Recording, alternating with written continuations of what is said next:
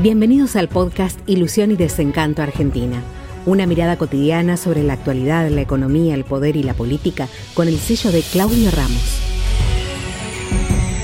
Lo que más me sorprendió de la última guerra son los túneles de Hamas. Las notas periodísticas decían los Cuchi Tunnels de Vietnam. No, yo estuve en los Cuchi de Vietnam.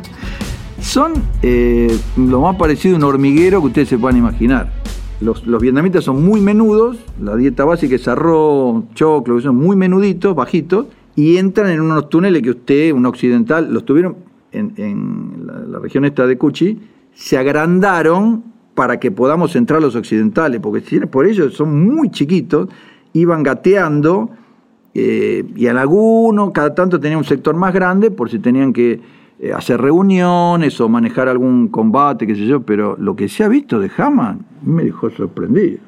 Eh, vías férreas, luz eléctrica, placas de cemento, persona que entra caminando, la verdad impresionante. Por eso le dicen, en vez de gastar el dinero en salud, en educación, eh, se lo gastan haciendo esos túneles, para, para que la gente sepa, por si no lo leyó. Eso no se puede hacer ni con excavadoras ni con máquinas de ninguna naturaleza, porque los satélites o los vigilas, los espías lo verían. Se hace con palitas. Eso lleva años de cavar y de cimentar y que pasar todo simulado. O de... Es un esfuerzo enorme. ¿Para qué? Para ttirarle bombas a Israel. No, acumularon misiles de todo tipo, caseros, iraníes, que le proveen, sí, de alguna manera, los fabrican, tiraron todo lo que tenían. Horrible, lamentable.